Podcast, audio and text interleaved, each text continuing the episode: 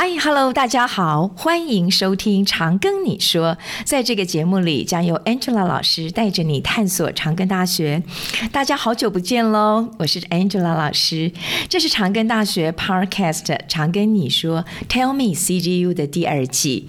我们根据听众的回馈，重新打造本季的节目策划，特别针对社会大众想听的主题，做了一个深入的了解，包括听众最喜欢的系列——开箱男神女神教授研究室将会为各位介绍每一集呢，有一位教授的研究教学专长，或者是他最近发表的学术研究文章，利用科普化的方式，透过社会大众能够懂的语言来作为每一季的主题。还有校园生活点滴系列，我们会邀请代班小编跟大家介绍一下代班带点啥，告诉大家在长庚大学里面好玩又有趣的生活点滴，以及如何。把把长庚大学的资源用到淋漓尽致。今天我们的首播，Angela 老师特别要专访到我们长庚大学重量级大人物汤明哲校长，来跟我们聊聊今天的主题：迈向崭新辉煌。汤校长对于长庚大学的期许与展望。汤校长呢，是我们的管理策略大师，大家都众所周知哦。我在准备这一次的访谈的时候，读了很多汤校长的著作。看了很多他网络上的一些呃文章，他有非常丰富的学经历，丰富到啊 Angela 老师都望尘莫及。同时呢，他有丰富的教学跟演讲经验，就让我们有请汤校长跟大家打个招呼。Hello，各位听众好，谢谢汤校长。我们都知道校长呢有非常丰富的学经历背景，那我们先请校长简单的跟各位自我介绍一下喽。好，谢谢谢谢 Angela 啊，我台大土木系毕业，因为土木系的念的成绩不好，我就。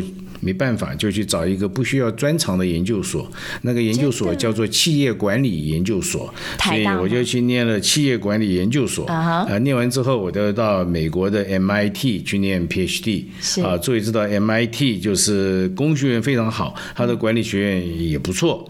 我在这边念了博士，念了六年，念到博士之后呢，我在美国误美国人子弟，我是在美国 University of Illinois Champaign-Urbana 啊，在那个地方。这个教书教了十年，中间有一年我到香港科技大学去教书，uh -huh. 所以我在美国大概教了十年之后，发觉到说，在美国教书的话，就是一辈子就是个教书匠啊，好像没有一个呃 career，就是你没有一个职业的发展。是、uh 所以呢，我就从香港就回台湾教书。Uh -huh. 那第一个工作就是在长庚大学做了一年半的系主任。是，那一年半之后，那个时候台大管理学院也刚刚开始，所以就。就找我去管理学院，我就转到台大管理学院，就在台大待了二十五年，然后其中做了七年的副校长，所以对于台大的管理跟台大的作风，我个人是有非常深刻的了解。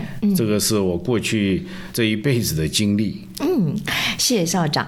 刚刚呢，在还没有开始节目之前呢，其实跟校长聊了很多。校长其实讲了很多事情，让我很 touching 哦。尤其是有一件事情，校长讲到一个大学应该要以学生为中心，对不对？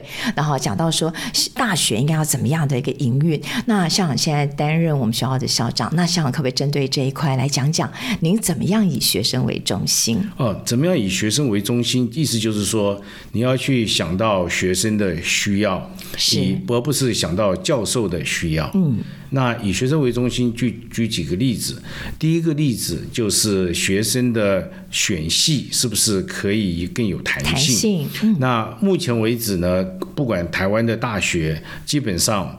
呃，对于选系都有很高的要求，你要念得很好，uh -huh. 你才能转过来。可事实上，我就是因为没兴趣才念得不好。那你要念得好，要转系，那这个几乎是很难的。是所以一般人转系呢就比较困难。嗯那我我的想法是说，以学生为中心的一个想法就是说，学生能够选择他所需要的，嗯，他有他有兴趣的科系的，所以呢转系会做得更方便。嗯为什么要要开放这么多的选项给学生？学生呢？嗯，因为未来的世界，我们不晓得哪一个学系会被才会是会会被需要，会被需要的会被需要。是像以前我们都认为说地质系没出息，可是自从二零零二零零八年以后，嗯，那那个页岩油出现了以后，地质系反而成为显学。是。那我也记得在二十几年前，因为印度的软体工程师比美国的软体工程师。更有效率，然后又很便宜，嗯、是。所以在二十五年前，我们跟小孩子讲说，哦、uh,，you study，呃、uh,，you can study anything but computer science，就是你什么都可以读，就是不能够读 computer science，, 因为你的出来之后，你的工作呢被印度工程师取代了。抢了，嗯。可是现在 AI 的发展，五 G 的发展，嗯，所有电脑的发展，让我们跟现在现在跟小孩子讲说，you study nothing but computer science，嗯，你什么都不准念，就要去念职工，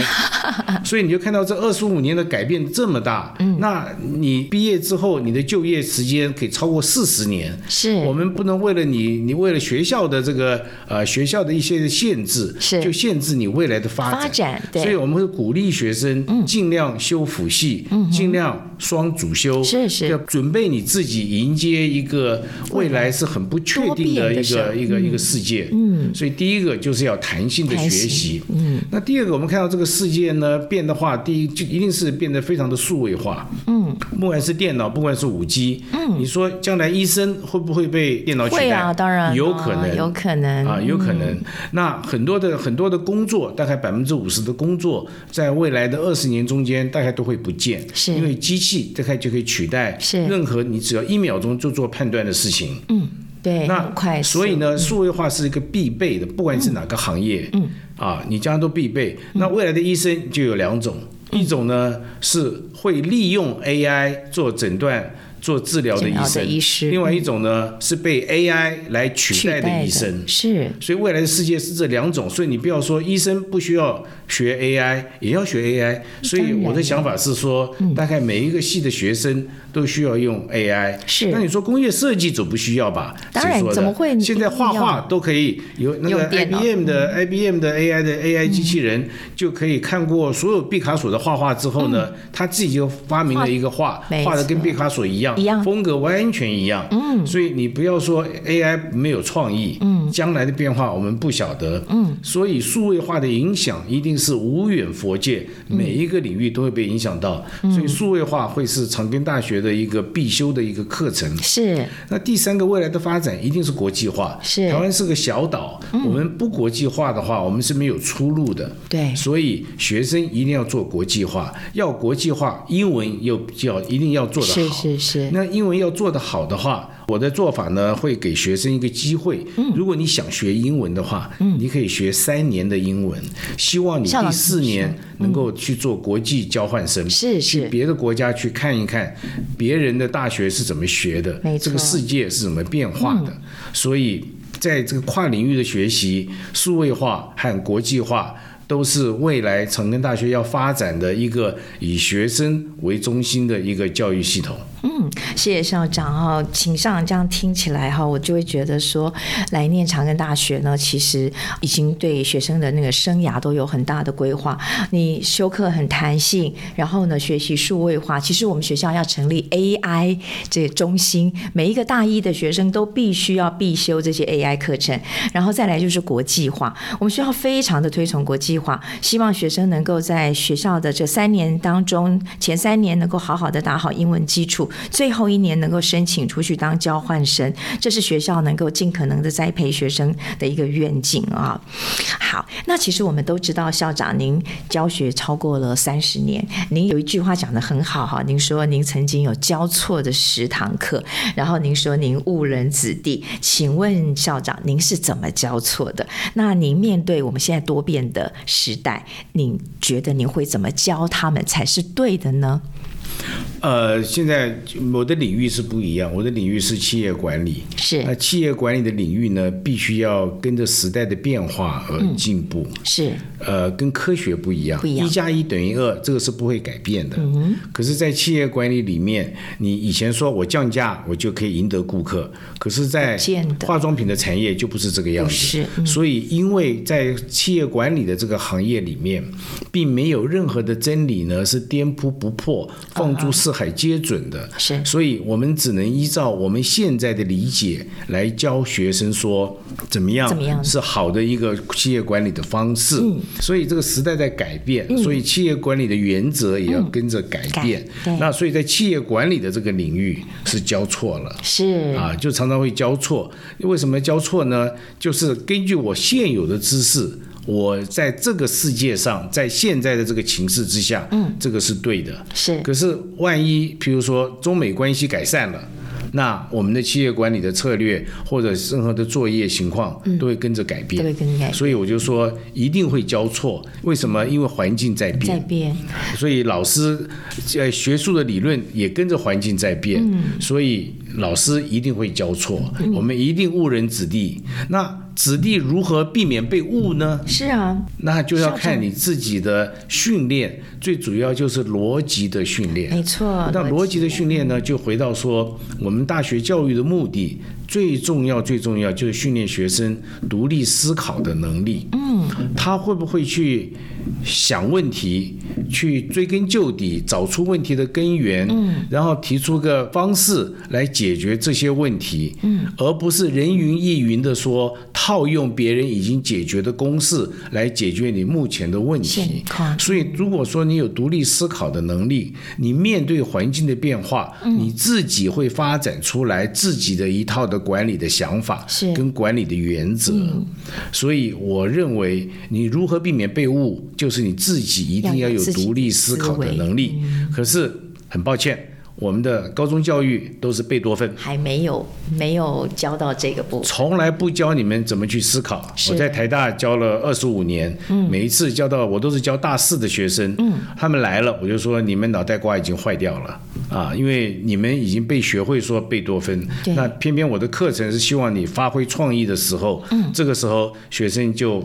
不知道该怎么办，所以这是我们大学教育的弱点。嗯，因此在长庚大学在两年前，我们就开始了所谓的荣誉学程。是荣誉学程里面呢，就是希望用小班的教学，能够让学生来讨论一些事情、一些时事或者过去的历史。是，然后训练自己独立思考的能力。其实我们学校哈，从两年前开始哈，其实都非常的重视招生，希望招来的学生呢都能够有独立思考的能力，然后用因为用荣誉学程，我们希望能够让很多同学呢能够进到这个 program 来。其实荣誉学程最重点并不是奖学金，而是我们的课程，为这群学生所打造的课程，能够给他们一些逻辑思维的训练啦、批判性思考啦，希望能够培养出很有见地的学生，而且能够见古知今，这样才能够作为未来的这个面对未来的大未来的人生，他才能够有更好的一个策略哈。这是。我觉得我们在学校里面在做的是这件事情，哈，好，那校长您是呃管理策略大师，请问您哦，在呃来到我们学校当校长，您对于如何去经营管理我们的长庚大学，您有什么样的一个策略或愿景？您刚刚有讲到弹性学习、数位化、国际化，那还有没有一些其他的？您会希望我们长庚迈向一个什么样的远景？因为长庚基本上是一个医学为主的一个大学，嗯，所以我们对于医学相关的工学院跟管理学院，呃，都必须要有更好的发展。是，所以医工这一块一定是呃长庚大学未来发展的方向。那其实当校长最大的目的，嗯，呃，就是要创造一个让学生有足够机会来探索他未来的一个环境。对，嗯，那不管是我们的网络的资源，不管是我们图书馆的资源，不管是我们的教师的资源，嗯，我的想法是说，只要学生想学习，嗯，绝对不会有限制，不会限制。学生学习的动机，或者限制学限制学生的学习。的。对，那不管是老师，不管是学生，在长庚大学事实上是个平台，嗯，在这个平台上面，老师、学生。企业在这个平台上面互相创造新的知识和交换新的知识，嗯。所以并不是长庚并不是一个独立于这个社会的一个大学，嗯。而是我们是个平台的概念。是，只要是有兴趣创造知识和传递知识的人，都可以在这个平台上面找到他的机会，找到他的目标，嗯、是。学生也是，嗯，老师也是，那企业界也需要新的知识，是，他们也会来这边做交换还创造新的知识。嗯、对，所以呃，像提到了哈，学校里头除了老师，除了学生，然后还有企业界，我们呢提供了一个平台，希望让大家能够在这里呃互相的探索。其实年轻的脑子会有很多呃的创意，可是这个创意可能还没有，可能还很幼。稚或者很稚嫩，但是透过了呃这些老师啦，跟企业界啦，跟业界一直不断的对这些稚嫩的脑袋呢做一些 polish 之后，我们三者之间呢互相的这个呃撞击，会产生很好的火花。好，这我想这是我们学校这个未来的一个呃管理上的一些改变，也是一些经营上的改变。校长是吗？是的，是呃，今天呢非常谢谢汤校长接受我们的访问，大家是否能意犹未尽呢？别担心，我们还有下一集特辑哦！校长直球对决将会继续登场，欢迎各位听众继续来探索长庚大学。如果各位听众对于校长今天所讲的内容还有什么不了解的地方，或者有问题想要直接询问校长的，请在我们的节目下方留言，小编会尽速回复您哦。那么我们今天非常谢谢校长，好，谢谢大家。如果您喜欢我们的节目，不管您正在使用哪个平台收听，请给五星好评，也别忘了订阅我们的 IG、YouTube 频道，并分享给你的周遭好友。请搜寻“长庚你说 ”，Tell me CGU，Angela 老师带着你探索长庚大学哦。